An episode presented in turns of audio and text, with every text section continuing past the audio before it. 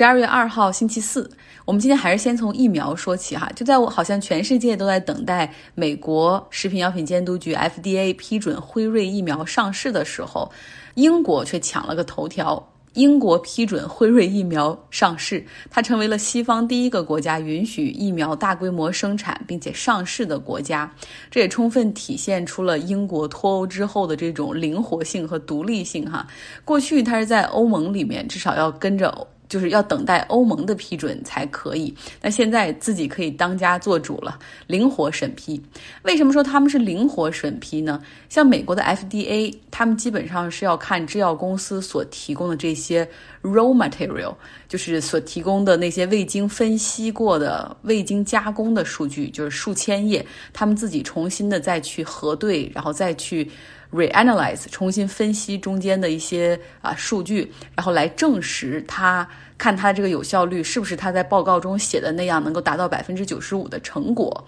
那么有很多大量的工作需要做，但是英国的审批呢，基本上走的是一个啊特殊渠道的审批，很大程度上就是依赖制药公司所提供最终的分析报告，那就是。百分之九十五的这个数据是怎么来的哈？他们就是看这份报告，所以速度要快很多。总共从拿到报告到批准，总共一共是花了四十个小时，差不多一周的时间就批准了。那美国 FDA 呢，目前还是在看这些数据，重新分析。他们会在十二月十号的时候开会讨论决定。呃，英国人势必是全球第一个哈来接种这个辉瑞疫苗的国家了。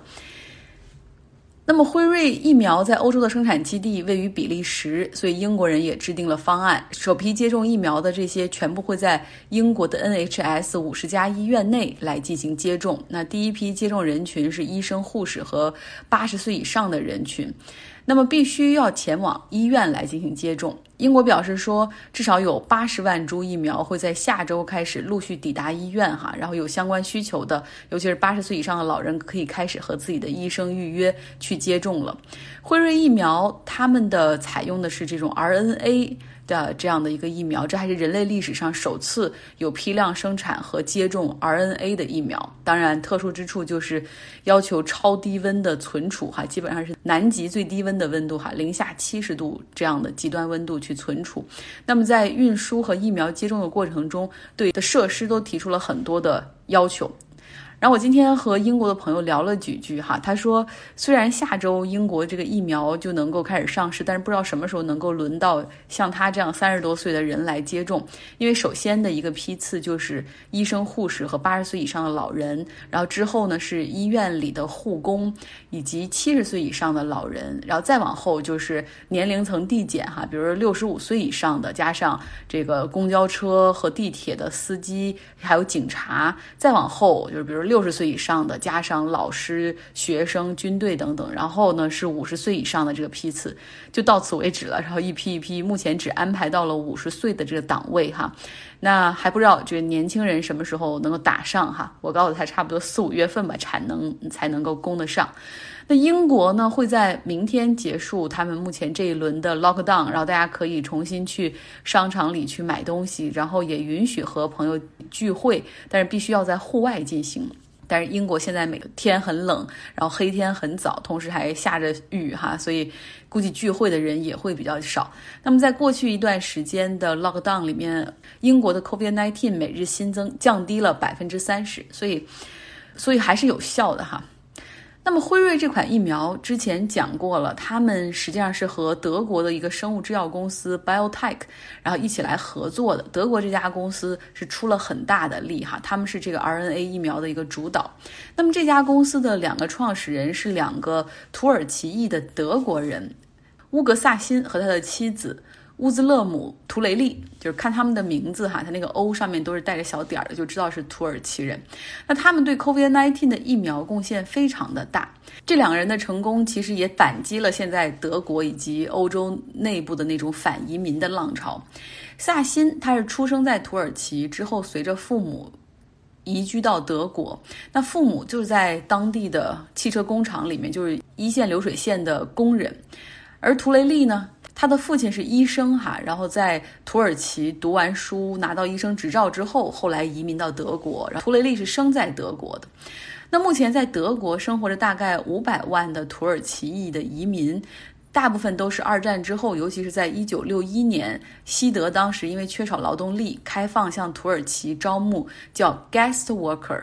Guest 是客人哈，Worker 就是工人，所以然后希望他们能够来帮着充实当地的劳动力。那后来呢，又几经这个移民法的改革，让许多这种 Guest Worker 啊和他的家人们以及下一代能够获得德国国籍。但是也有很多德国人他是有执念的哈，说你看，既然是 Guest Worker，Guest 就是客人，对吧？有一天你迟早是要离开这个地方，不要在这儿再做客了，要回到你的母国去。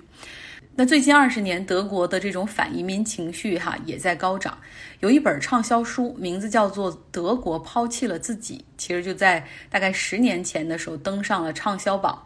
它呢也登上了很多中产家庭的这种书架哈，被很多人看而且赞赏。这个书的核心理念就是，就是德国人和外来的这些穆斯林移民有很大的认知和教育上的差距哈。那么这种差距。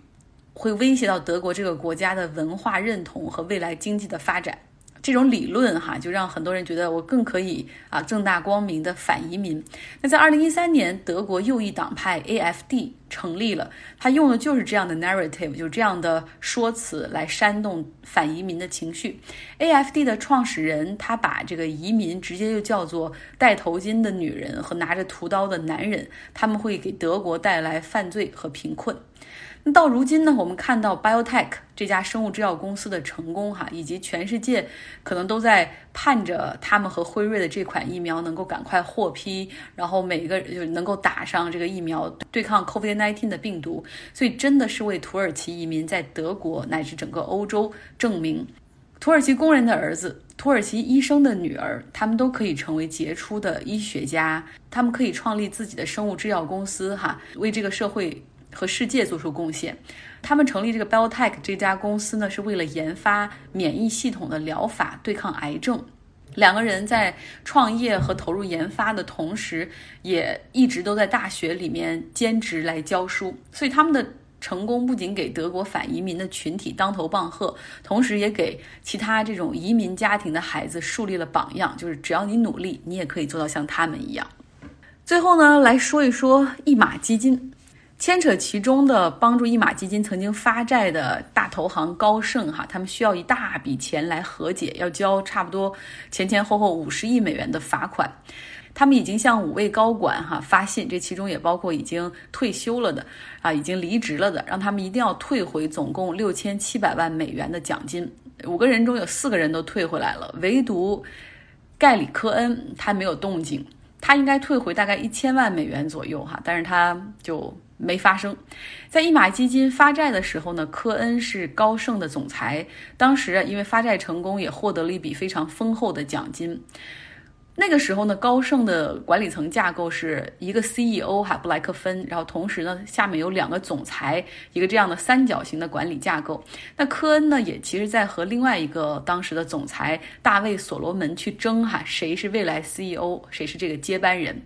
不过这个时候呢，科恩被特朗普选中，哈，进入白宫当总统的经济顾问。他就选择从高盛辞职，然后去从政哈，这也避免了内斗。后来大卫所罗门就成了高盛的 CEO。反看科恩这边呢，他在白宫里有一段非常不愉快的和和总统的工作经历哈，发现这总统什么都不懂，而且他经常与和总统争论，斥责总统。尤其是在二零一七年夏洛特维尔事件之后，当时这个总统拒绝批评白人至上主义，科恩是愤怒的出奇哈，最终决定在减税。计划推出之后辞职走人，那么大家都认为说，哎呀，他如果当时不去白宫当这个经济顾问的话，那么现在高盛的 CEO 可能就是他了。不过没有假如，好在科恩他这种资历哈，前高盛的总裁又在白宫待过，他从白宫离职之后的日子也很好过。也目前呢，他在几家公司里面做投资委员会的战略顾问，相信收入不菲。同时呢，他还在哈佛的肯尼迪政治学院做 fellowship，然后做一些研究啊，同时也组织什么政策黑客训练营等等。但这一千万美元如果不还不退还的话，不知道高盛会不会向他追究法律责任哈？那么再帮大家回顾一下一马基金这个事儿啊，就是拖拖拉拉没有完哈，还有新的进展。马来西亚前总理纳吉布在二零零九年上任之后，就说要搞一个国家主权基金。你看，中东那些国家有哈，新加坡也有，呃，马来西亚也要来一个。后来起名为一马基金。他的儿子哈，实际上是他的继子，引荐了一个来自槟城富裕家庭，然后在英国哈罗公学读过书的叫周漏刘特佐，然后让他来帮忙哈，就是出出谋划策。这刘特佐呢，他家世很好，然后在英国的哈罗公学里面有认识了很多朋友哈，尤其是一些中东哈文莱等地的这种王室成员。他和纳吉布的这个继子，也就是在英国认识的。刘特佐在马来西亚有一个投资集团叫罗特，他帮助了很多就是他中东的那些王室的好友，像阿布扎比、科威特等主权基金，然后在马来西亚投资，也帮他们牵线哈去美国投资或者在好莱坞投资。他的朋友中竟是那种哈名流上层王室，然后他也是那种一掷千金博红颜一笑的人，比如说花好几千万美元买一个钻石。给哪个明星啊，或者是送什么卡戴珊一辆豪华跑车等等，都是非常轻松。所以美国人把它叫做马来西亚的 Gatsby，就是可以可以花很多钱，就为了一个，比如就为了 Paris Hilton 的一个生日派对。那么一马基金成立之后呢，刘特佐从来没有任何正式的职位，但是他经常是以高级顾问的身份出席所有重要的会议哈，而且而且发表自己的意见。那后来呢？这个调查发现，其实一马基金它所谓的投资中间有很多是空壳交易，实际上是把钱转到了纳吉布和他家人的海外私人账户，而这中间都是刘特佐和他的罗特金融帮忙在运作和。运作和打掩护。那么在二零一四年的时候呢，德勤这家公司来审计的时候，然后发现这个一马基金问题很多哈，然后发了一份报告哈，说这个极为不透明，有问题。那这份报告后来被马来西亚政府呢标为这种保密级别很高的哈，呃这样的文件，并没有对外公布。为了有新的资金可以维持运转和表面上照常进行投资，一马基金后来找到高盛，要他们帮忙发六十五亿美元的债务。那后来高盛也是成功哈，三次发债筹到了这么多钱。那作为奖励，高盛获得了六亿美元的酬劳。但是这个发的这些债务中，其中据说哈有四十多亿美元是被挪用的，然后有有大概十亿美元拿来就是直接是啊用于行贿等等，说明高盛并没有做到尽职调查，对他就是发债的那些债权人来说有有巨大的失职。那么高盛呢，目前也在为这次发债付出了巨大的代价啊，要有面临罚款，然后也面临美国这边的调查。纳吉布呢？现在他和家人也是被起诉的状态。马来西亚正在努力的追回各种被挪用的赃款。那么，一马基金目前呢？这个国家主权基金负债一百二十亿美元。其中呢，马来西亚政府最想找到的人就是刘特佐，他身在何处？目前是个谜哈。半岛电视台阿扎兹拉，他们做了一个刘特佐的特辑，哈，获得了一些他和马来西亚政府通话的录音。就是实际上，刘特佐和马来西亚政府还在保持着联系，哈，就是他在努力的进行谈判，希望为自己可以争取到就是无罪的这么的一个很好的一个情况。他的意思是，如果他可以返还或者是缴纳和解金，呃，希望马来西亚政府可以让他免于牢狱之灾，就等于说把要把调查一笔勾销。他的理由是，你看哈，这个高盛他犯了法哈，在美国只需要同意缴纳罚金就可以达到庭外和解，那么高盛也不会因此被吊销啊发债的执照，也不会影响他未来的经营，就只要交罚款把钱还齐了就行了。刘特佐认为说自己并没有犯法，他如果可以帮助马来西亚政府找回所有挪用的。款项，然后包括这个纳吉布家人的海外账户等等，他如果能够把这些所有的钱都找回来，那就不存在违法的问题了。那他跟这个马来西亚政府的沟通过程中，也大量的爆料，比如说纳吉布的妻子非常喜欢首饰和珠宝，至少有五亿美元就直接花在了珠宝首饰和一些奢侈品的购买上。好了，今天的节目就是这样，希望大家有一个愉快的周四啊！一转眼这一周又要过去了。